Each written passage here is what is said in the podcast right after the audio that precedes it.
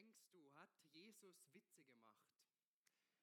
Ich weiß nicht, ob du dir die Frage schon mal gestellt hast, ob der Sohn von Gott Witze gemacht hat, mal einen Witz gerissen hat oder ob er ein Mann war, wo immer ganz ernst bei der Sache geblieben ist. Ich weiß nicht, ob du dir die Frage schon mal gestellt hast oder vielleicht auch in deinem Freundeskreis schon mal diskutiert. Ein Theologieprofessor in den USA, der hat immer am Anfang vom Semester eine Umfrage gemacht mit seinen Studenten, wo er ihnen genau solche Fragen gestellt hat. Wie war Jesus? War Jesus mal nervös? Hat Jesus eher eine extrovertierte oder eine introvertierte Persönlichkeit gehabt? Wie war Jesus so als Person? Und dann hat er ihnen eine zweite Umfrage gegeben, wo sie ihre Person rausfinden konnten und beschrieben haben und einen Persönlichkeitstest gemacht haben mit leicht anderen Fragen. Und das Erstaunliche war, dass eigentlich bei fast allen Studenten rauskam, dass so wie sie sind, sie gedacht haben, dass Jesus auch ist. Also ihre Person hat eigentlich mit ihrem Gottesbild oder mit ihrem Bild von Jesus übereingestimmt. Wie ist Jesus also? Ich glaube, dass es wirklich eine reale Gefahr ist, dass wir Gott zu dem machen, wie was unsere Vorlieben sind oder was wir vielleicht denken oder eben wie wir selber sind. Dass nicht wir immer mehr in das Bild von Jesus verwandelt werden, sondern wir Jesus eigentlich immer mehr in unser Bild verwandeln. Und ich glaube, diese Erkenntnis, die passt wunderbar in unsere Zeit und da ist was Wahres dran. Alle Erkenntnis hat was sehr Subjektives. Sie ist sehr geprägt von unserem Umfeld, vielleicht auch von unserer Biografie oder eben unser eigenem Charakter, unserer eigenen Persönlichkeit. Und wir sind mitten in dieser Serie von Zeit und Geist, wo wir uns auch mit dem Zeitgeist auseinandersetzen und wie wir dem begegnen können. Wir haben letzte Woche von alle gehört, dass wir uns anpassen können, dass wir uns isolieren können oder eben diesen dritten Weg gehen und in der Welt leben mit unserem eigenen Profil, mit unseren eigenen Überzeugungen, aber den Menschen begegnen. Aber damit stellt sich für uns heute die Frage, ja, mit was begegnen wir denn den Menschen? Weiß nicht, was würdet ihr darauf antworten? Mit was begegnen wir den Menschen oder um euch ein bisschen auf die Sprünge zu helfen? Wen verkünden wir? Den auferstandenen Jesus, ganz genau. Die Sonntagsschulantwort Jesus. Und jetzt schauen wir mal, ob wir die zweite Antwort auch noch ähm, in eurem Sonntagsschulwissen beantworten können. Woher wissen wir denn, wer Jesus ist, was er getan hat? Die Bibel. Ganz genau. Damit komme ich zum Ende der Predigt. Die Band darf gerne auf die Bühne kommen. Amen. Ähm, genau, schön wär's. Ganz so leicht ist die Antwort nicht, aber man könnte wirklich sagen, das ist die Kernaussage von heute Morgen. Wir begegnen der Welt mit Jesus und wir wissen über Jesus durch und aus der Bibel. Aber dieses biblische Fundament, das wird in unserer heutigen Zeit immer mehr und immer wieder in Frage gestellt und das erleben auch wir, das erlebe ich, das erleben wir in der Kirche. Und was meine ich damit, dass die Bibel angegriffen wird oder hinterfragt wird? Wir haben in der Kirchengeschichte oder in der Geschichte der Christenheit das immer schon erlebt, dass man über die Bibel diskutiert hat. Man hat sich darüber gestritten, wie genau ist eine Bibelstelle auszulegen. Was aber neu ist wir vielleicht heute erleben, ist, dass man nicht über die Auslegung streitet, sondern über die Bibel überhaupt. Was ist das Wesen? Wie ist die Bibel überhaupt zu verstehen? Der Raffi hat davor auch schon in der Moderation solche Fragen aufgeworfen. Ist die Bibel wirklich Gottes Wort? Müssen wir jeden einzelnen Vers wörtlich nehmen? Wie verlässlich ist die Bibel? Also was ist die Bibel an sich? Nicht, wie legen wir sie aus? Das ist dann wie eine zweite. Es stellt sich die Frage, wie will die Bibel eigentlich verstanden werden?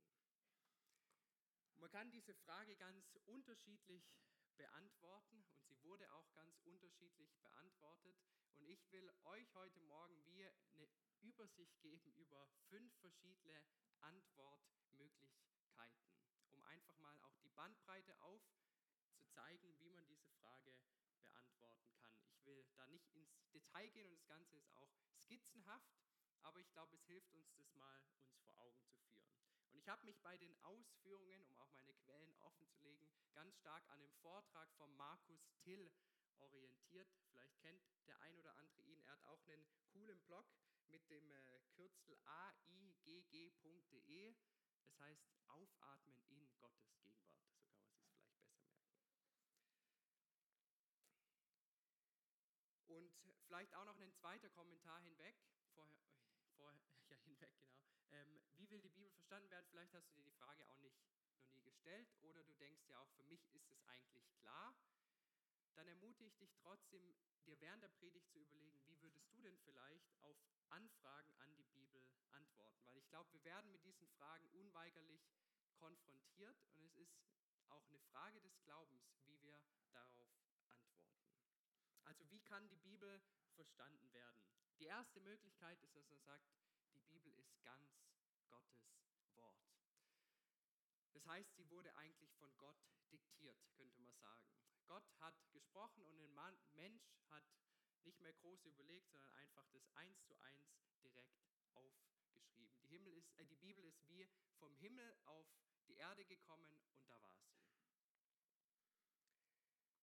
Ich glaube, das ist eine sehr extreme Vorstellung, wo ich auch wenig Leute kenne, die die ganz konsequent vertreten. Das ist eine, ein Schriftverständnis, wie wir es vielleicht eher aus dem Islam kennen oder auch die Entstehungsgeschichte von dem Koran, der einfach so vom Himmel gefallen sein soll. Eine zweite Möglichkeit ist, dass man sagt, ja, die Bibel ist ganz Gottes Wort und sie ist aber auch ganz Menschenwort. Also ähnlich wie man die Person Jesu beschreibt als ganz Gott und ganz Mensch, beschreibt man auch die Bibel. Die Bibel ist nicht teilweise göttlich und teilweise menschlich, sondern auf wundersame Art und Weise kommen hier Gott und Mensch zusammen. Das heißt, man nimmt einerseits die menschliche Seite der Bibel ernst, man spürt, dass die Bibel von Menschen geschrieben wurde, dass sie in eine bestimmte Situation reinredet und auch in eine bestimmte Zeit, aber gleichzeitig hält man an der Göttlichkeit fest. Obwohl von Menschen geschrieben wurde, verliert sie nicht an ihrer Göttlichkeit, weil sie eben im ganz klassischen Sinne inspiriert ist und es noch den Autor, den Heiligen Geist gibt, der die Niederschrift geleitet hat. Weil aber die Bibel eben auch Menschenwort ist, und das ist vielleicht ein Unterschied schon ähm, zu dieser ersten Sicht, bedeutet auch, dass die Bibel Auslegung braucht. Also die Bibel ist nicht einfach vom Himmel gefallen, sondern in eine bestimmte Zeit geschrieben und deshalb brauchen wir auch Auslegung. Dritte Möglichkeit ist zu sagen, ja, die Bibel ist Gottes Wort, aber im Menschenwort. Das heißt, sie ist eben nicht ganz Gottes Wort, sondern teilweise. Und dieses teilweise kann dann unterschiedlich definiert werden. Eine erste Möglichkeit ist, dass man sagt, die Bibel ist ein Kanon im Kanon. Was steckt hinter diesem Schlagwort? Der Kanon in unserer Bibel, das sind die 66 Bücher vom NT und AT. Das ist der Kanon, also das, was wir als heilige Schrift, als Gottes Wort betrachten. Ein Kanon im Kanon ist, dass wir sagen würden, nicht alles von diesem Kanon ist wirklich Gottes Wort. Und die Grenze hier kann ganz unterschiedlich gezogen werden, also der innere Kreis. Das kann sein, dass wir sagen, ja, ich für mich gewichte die Worte von Jesus, die wir in den Evangelien haben, mehr als das, was wir zum Beispiel in einem Brief von Petrus lesen. Oder wir können auch die Grenze anders ziehen, dass wir sagen, ja, gewisse Abschnitte oder auch eine gewisse Aussage, die sind doch so zeitbedingt, das kann man in der heutigen Zeit doch nicht mehr so sagen. Oder auch, dass wir merken oder sagen würden, ja, an dieser Stelle, da wird ein Gott beschrieben, an den ich nicht glaube. Eine andere Möglichkeit wäre auch noch, dass man sagt, ja, das Große und Ganze ist inspiriert und göttlich, aber nicht bis in jedes historische Detail hinein. Oder man geht noch ganz extrem und sagt, gewisse Bücher erkenne ich gar nicht als Gottes Wort an und kickt die gerade so aus meinem Kanon heraus. Und dann noch eine vierte, ah, genau, eine andere Möglichkeit im Gotteswort, im Menschenwort ist die sogenannte Lese Inspiration. Nochmal eine andere Ansatz. Und zwar sagt man, ja, wir haben Gottes Wort, aber wir machen nicht einen Kanon in Kanon, weil das ist unglaublich schwierig, weil es ist immer von uns selber und von unserer eigenen Subjektivität abhängig, sondern die Inspiration und das Göttliche zeigt sich in dem, wie die Schrift wirkt. Also die Bibel an sich ist Menschenwort, aber wir erfahren das, wenn wir es lesen und wir hören und wir darauf hören, dass Gott zu uns spricht. Und das ist, wie dieses Menschenwort uns ganz persönlich zu Gottes Wort wird. Aber das heißt, die Bibel an sich ist nicht göttlich, sondern die Wirkung, die sie bei uns erzielt, ist das Wirken vom Heiligen Geist. Genau, und dann noch die letzte Möglichkeit. Jetzt, sonst darfst du die gerne kurz weiterklicken.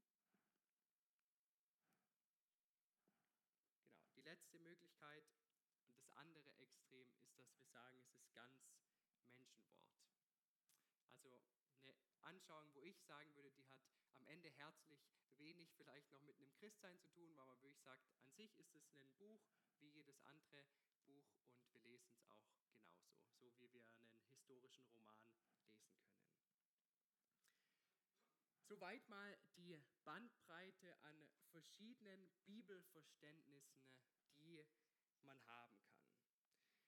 Was heißt es jetzt für die Verlässlichkeit der Schrift? Man kann sagen, bei diesen ersten zwei ist die Bibel Gottes Wort und sie ist verlässlich und vertrauenswürdig. Man spricht auch von einer Irrtumslosigkeit der Schrift. Das heißt, man hat zwar einen menschlichen Autor, aber gleichzeitig auch einen göttlichen Autor, den Heiligen Geist, der die Verlässlichkeit garantiert.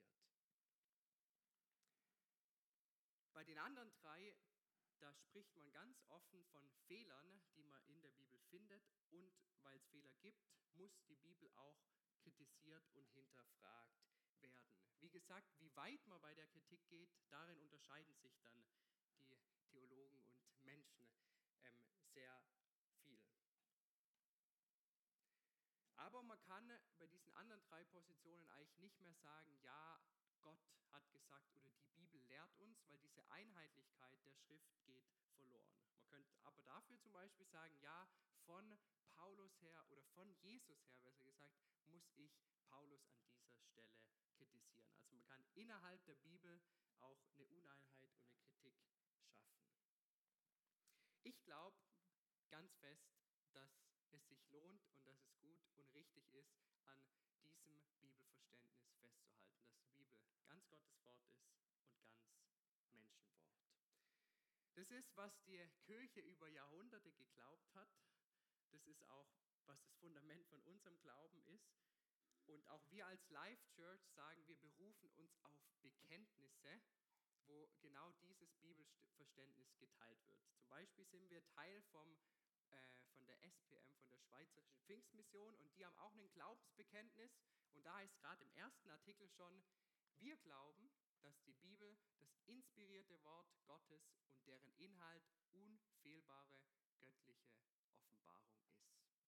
Die Bibel ist ganz Wort Gottes und sie ist fehlerfrei, sie ist ganz vertrauenswürdig.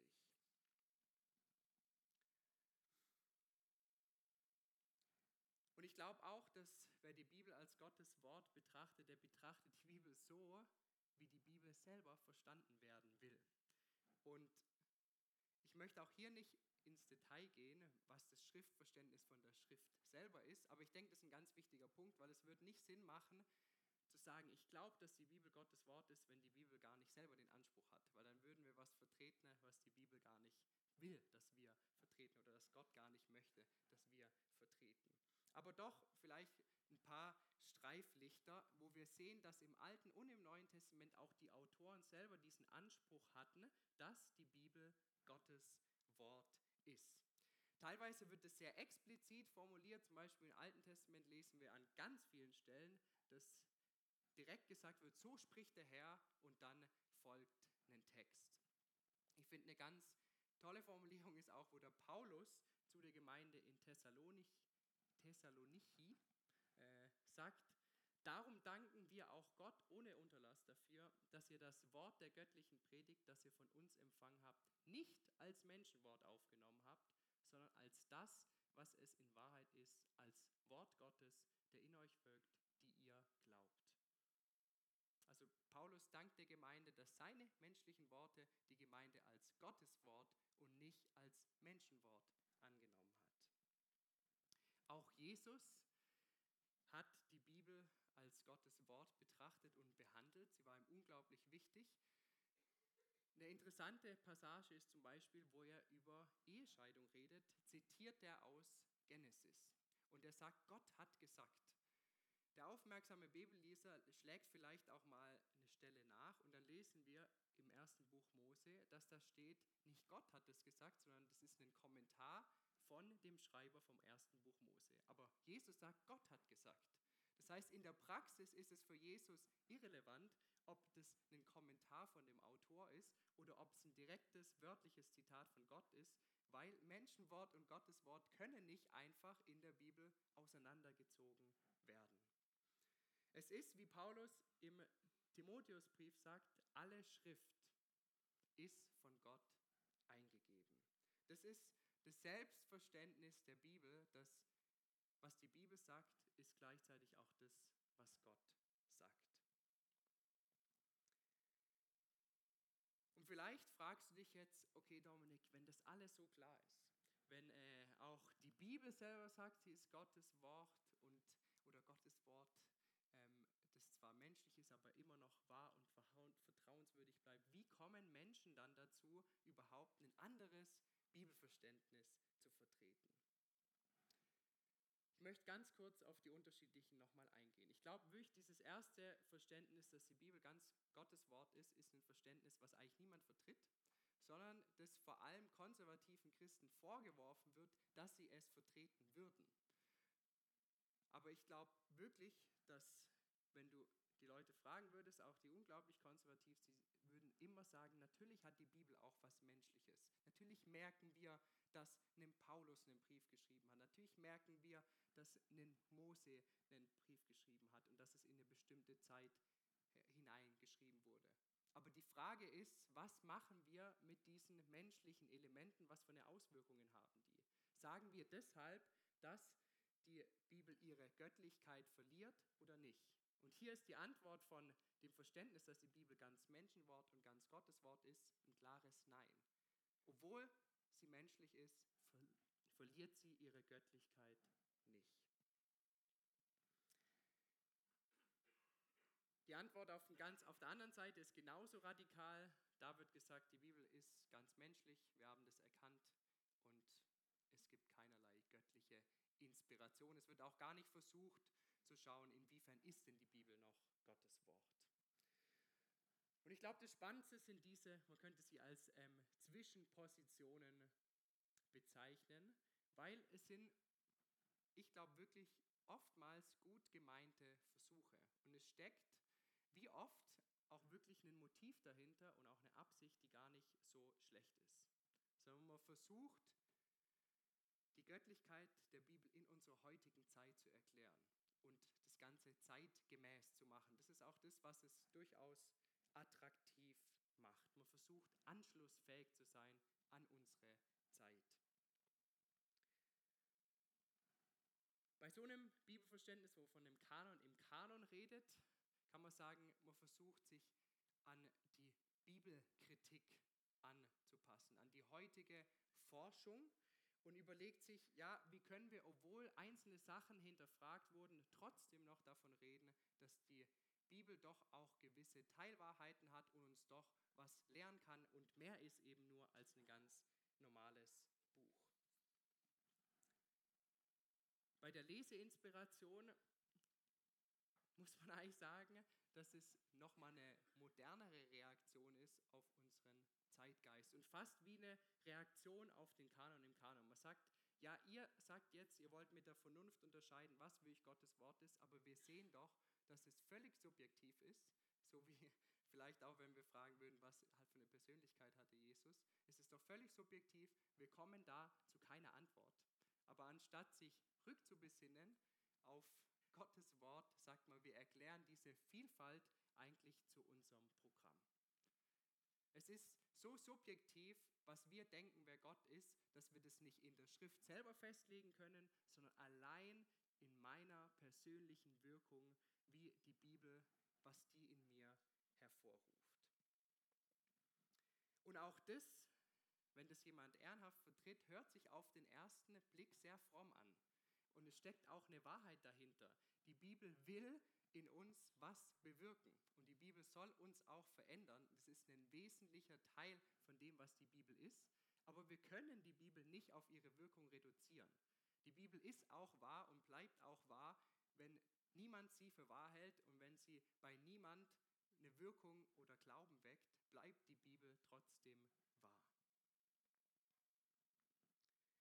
Und wenn ihr euch fragt, ja, was, wo wird denn so dieses Gotteswort im Menschenwort vertreten? Ich würde sagen, einerseits ist es eine Position, die eigentlich an fast allen deutschsprachigen theologischen Hochschulen auf irgendeine Art und Weise vertreten wird. Leider, muss man ganz ehrlich sagen, weil es ist eine Entwicklung, die sich so ergeben hat. Oder vielleicht kennt auch der ein oder andere von euch einen ganz populären Podcast aus Deutschland, Worthaus. Da steckt Wort noch drin. Ja, sie reden von Wort Gottes, aber sie vertreten ein Bibelverständnis, wo auch letzten Endes Gottes Wort auf irgendeine Art und Weise immer eingeschränkt wird. Was spricht also am Ende da dafür, an der Bibel festzuhalten, dass sie ganz Gottes Wort ist und ganz Menschenwort? Ich habe einerseits schon das Selbstverständnis der Schrift angefügt, womit wir sonst Probleme haben, aber ich glaube, es gibt auch sonst noch Argumente aus der Wissenschaft, aus der Geschichte und aus der Archäologie, die uns immer wieder im Glauben bestärken können, dass die Bibel wirklich Wort Gottes ist. Und das ist auch ein Themenfeld für sich. Ich habe das erlebt, dass es sich unglaublich lohnt, dort in die Tiefe zu gehen. Das ist nicht oft nicht Angriffe auf unseren Glauben, sondern wirklich eine Ermutigung, dass wir sehen dürfen, was die Bibel sagt, das verhebt archäologisch.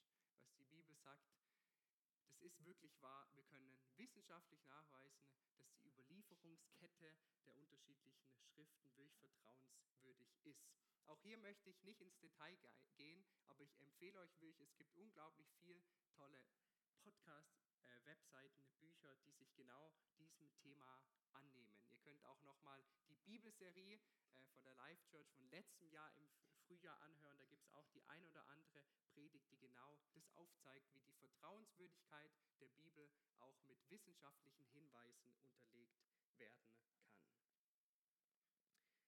Ich möchte zum Abschluss aber noch auf was Drittes eingehen. Nicht das Schriftverständnis der Bibel selbst und auch nicht wissenschaftliche Hinweise, sondern euch aufzeigen, was es denn für Konsequenzen hat, wenn wir ein anderes Bibelverständnis haben. Weil ich glaube, das ist auch ein Argument, warum es sich lohnt, daran festzuhalten, dass die Bibel ganz Menschenwort und ganz Gottes Wort ist. Genau, das überspringe ich.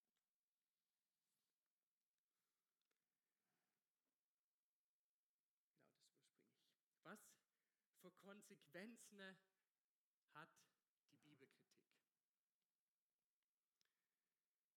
Ich glaube, so eine bibelkritische Haltung führt letzten Endes zu einem falschen Gottesbild. Wenn wir die Bibel nur als teilweise inspiriert oder nur als teilweise Gottes Wort betrachten, dann müssen wir eigentlich davon ausgehen, dass Gott sich uns nicht wirklich mitteilen wollte und vielleicht sogar fast schon wie mit Absicht uns im Dunkeln tappen lässt. Die Bibel aber redet von einem Gott, der sich mitteilen möchte, der sich Beziehung wünscht und der in unsere Welt eingreift und der sich mitteilt. Und ich glaube wirklich, dass oft hinter so einem bibelkritischen Verständnis auch ein verdrehtes Gottesbild steckt.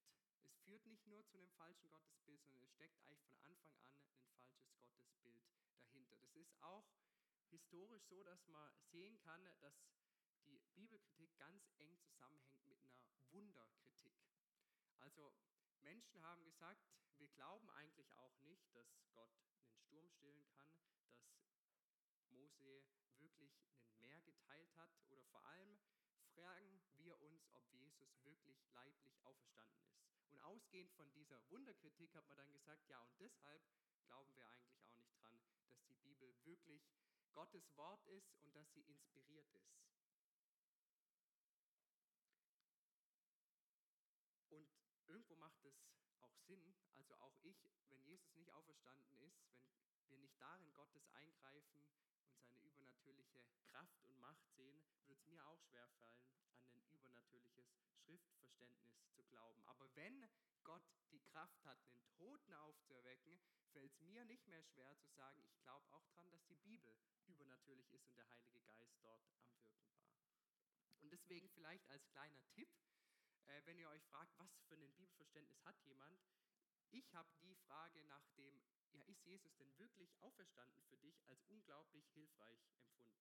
Weil wenn jemand das schon ablehnt, dann muss ich sagen, ja gut, wenn du ein anderes Schriftverständnis hast, das macht eigentlich noch Sinn. Aber wenn Jesus auferstanden ist, wenn Gott das möglich gemacht hat und diese Kraft da ist, warum soll dann nicht auch die Bibel ganz Gottes Wort und ganz Menschenwort sein? Also unsere Bibelverständnis prägt ganz stark das, was wir für ein Gottesbild haben. Und ein kritisches Bibelverständnis kann wirklich ein falsches Gottesbild hervorrufen. Aber wenn Gott allmächtig ist, wenn Gott sich nach Beziehung sehnt, dann macht es auch Sinn, ein übernatürliches Bibelverständnis zu haben und zu sagen, die Bibel teilt sich so mit, dass ich eine vertrauensvolle Beziehung zu Gott haben kann. Und damit kommen wir auch schon zur zweiten Konsequenz. Die Technik darf sonst gern weiterklicken. Und zwar, dass wir eine zerstörte Gottesbeziehung erleben durch einen bibelkritischen Approach. Natürlich kann auch bei einem bibelkritischen Schriftverständnis kann man auch sagen, ja, ich habe doch noch eine Gottesbeziehung. Ich glaube auch, man darf da die Leute ernst nehmen. Es wird zum Beispiel gesagt, ja, ich glaube ja an Gott, ich habe eine Beziehung zu Gott, aber ich habe eben doch keine Beziehung zu einem Buch. Also für mich ist Gott eine Person und kein Buch. Und auch daran, an dieser sag ich mal, Kritik steckt was Wahres dran. Natürlich haben wir auch als Christen, auch ich, habe keine Beziehung zu einem Buch, aber ich glaube, dass Gott sich mir durch die Bibel mitteilt und ich ihm so als lebendigen Gott. Und es ist wirklich, wirklich, finde ich, was ganz, was Fatales, wenn man versucht, Jesus und Wort Gottes aufzutrennen. Weil ich glaube, so funktioniert eine Beziehung am Ende nicht, sondern es führt zu einer gestörten Beziehung. Ich habe euch ja am Anfang recht, äh, sag ich mal, als lockeren Einstieg die Frage gestellt, wer ist Jesus für dich? Und ja, wir merken, wenn wir uns über Gedanken über das, wer Jesus ist, Fragen machen, wo auch die Bibel keine Antwort hat, dass da eine Antwort schwerfällt und wirklich sehr stark von unserer eigenen Person und unseren eigenen Vorlieben geprägt ist. Aber was ist, wenn es auf die Kernwahrheiten über das, wer Jesus ist, drauf ankommt? Woher weißt du, dass den Gott, den du anbetest, dass du ihn nicht einfach Jesus nennst, sondern es wirklich der historische Jesus von Nazareth ist, den du anbetest. Woher weißt du das? Dass du nicht einfach Gott nennst, ihm den Namen gibst, sondern dass Jesus wirklich ist. Dass der Gott, den du anbetest, nicht in deinem eigenen Gehirn entstanden ist, sondern wirklich eine historische Person war, die gelebt hat. Und ich glaube, das wissen wir letzten Endes vor allem durch die Bibel. Und wenn wir das hinterfragen, dann haben wir ein Problem mit unserer Beziehung. Wir wissen gar nicht, zu wem wir eine Beziehung haben sollen. Und es kommt noch hinzu, dass wenn Gott nicht durch die Bibel spricht, unsere Kommunikation geschädigt ist. Und ich weiß es aus meiner eigenen Ehe, wenn die Kommunikation in der Ehe schlecht ist, dann ist die Beziehung zerstört. Oder dann funktioniert was nicht so gut in der Beziehung. Und genauso ist es mit Gott. Wenn wir sein Reden in seinem Wort nicht ernst nehmen, dann haben wir ein Problem in der Beziehung. Wir müssen sowohl das Reden unserer Frau ernst nehmen, genau, wie äh, Gottes Reden ernst nehmen. Genau, noch eine kleine Side-Hint.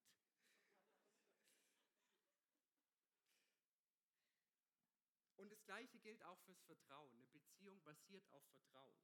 Wenn wir kein vertrauensvolles Verhältnis haben, dann beziehungsfähig. Und das Gleiche gilt, wenn wir Gottes Wort vorwerfen, dass wir ihm nicht vertrauen können. Wie können wir dann zu Gott eine Beziehung haben? Oder wie kann denn Gott, der sich nicht vertrauensvoll offenbart, beziehungsfähig sein?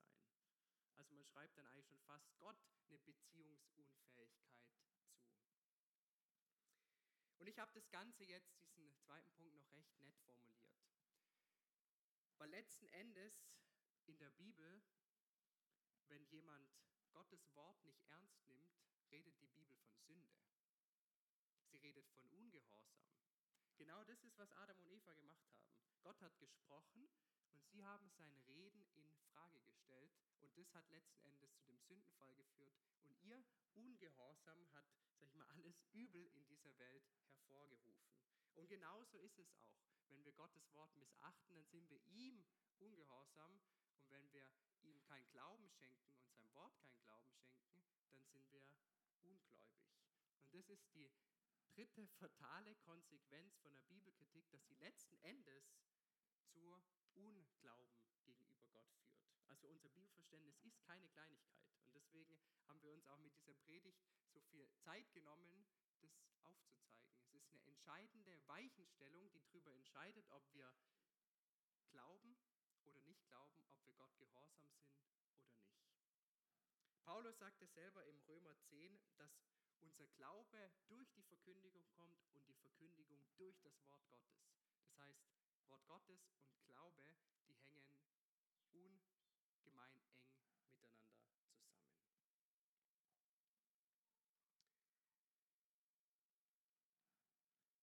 Das war jetzt viel äh, Theorie und vielleicht auch mehr ein Vortrag äh, als eine Predigt. Ich darf aber an dem Punkt schon mal die Band äh, nach vorne bitten. Vielleicht fragst du dich auch, ja, wie bestimmt das, was der Dominik jetzt gesagt hat, konkret meine Bibellektüre? Was hat das für einen Einfluss drauf? Aber uns war wirklich wichtig, hier, sage ich mal, so einen Vlog einzuschlagen und zu sagen, das Bibelverständnis, das ist eine Entscheidung, die wir ganz am Anfang von unserem Nachdenken über unsere Zeit, über Gott treffen. Und wenn diese Weichenstellung nicht richtig gestellt ist, dann kommen wir zu ganz anderen. Es ist ein Zug, auf den müssen wir setzen. Und wenn wir in einem anderen Zug fahren, dann können wir noch so viel in die andere Richtung laufen. Wir kommen nicht am Ziel an, sondern wir müssen aussteigen und in den richtigen Zug einsteigen.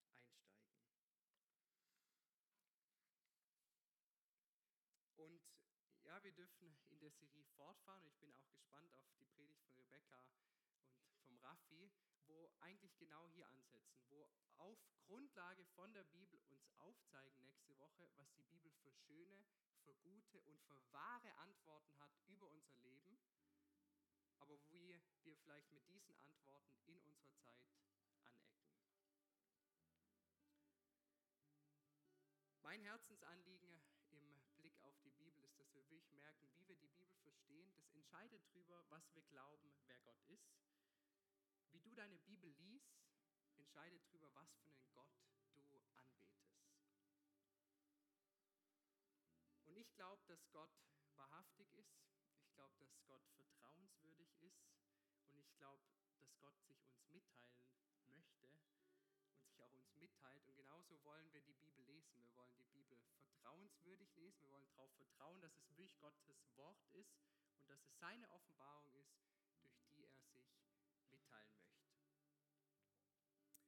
Und als Ermutigung an euch, vielleicht auch gerade für die letzte, für die kommende Woche, für mich gibt es noch ein letztes Argument, woran wir merken, dass die Bibel vertrauenswürdig ist.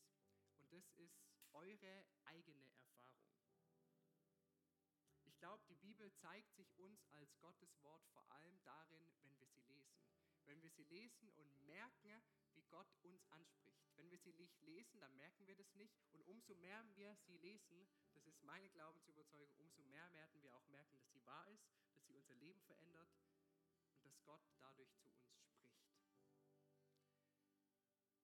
Der amerikanische Theologe Wayne Grudem hat es so in seiner biblischen Dogmatik ganz am Ende zusammengefasst. Er schreibt, es ist nicht so, als ob der Heilige Geist eines Tages in unser Ohr flüstert, siehst du diese Bibel in deinem Regal stehen? Ich möchte, dass du weißt, dass die Worte jener Bibel die Worte Gottes sind. Vielmehr ist es so, Wenn Menschen die Bibel lesen, hören sie die Stimme ihres Schöpfers in den Worten der Bibel zu ihnen reden und erkennen, dass das Buch, das sie lesen, anders als jedes andere Buch ist, dass dies in der Tat ein Buch mit Gottes eigenen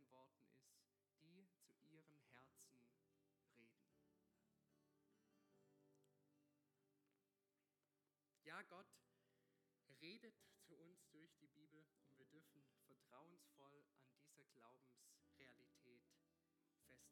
Und auch wenn wir mal eine Bibelstelle vielleicht auf Anhieb nicht direkt verstehen, dürfen wir gelassen sein. Wir dürfen uns zurücklehnen und weiter forschen im Vertrauen darauf, dass es Gottes Wort ist, das uns gegeben ist. Ich möchte zum Schluss noch beten.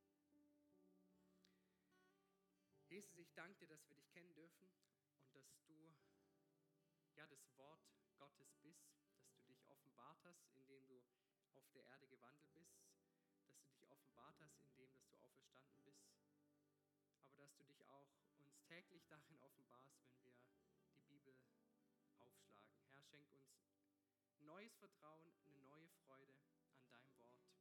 Und ich bitte dich wirklich, dass du gerade in den kommenden Tagen uns das auch in unserem Bibellesen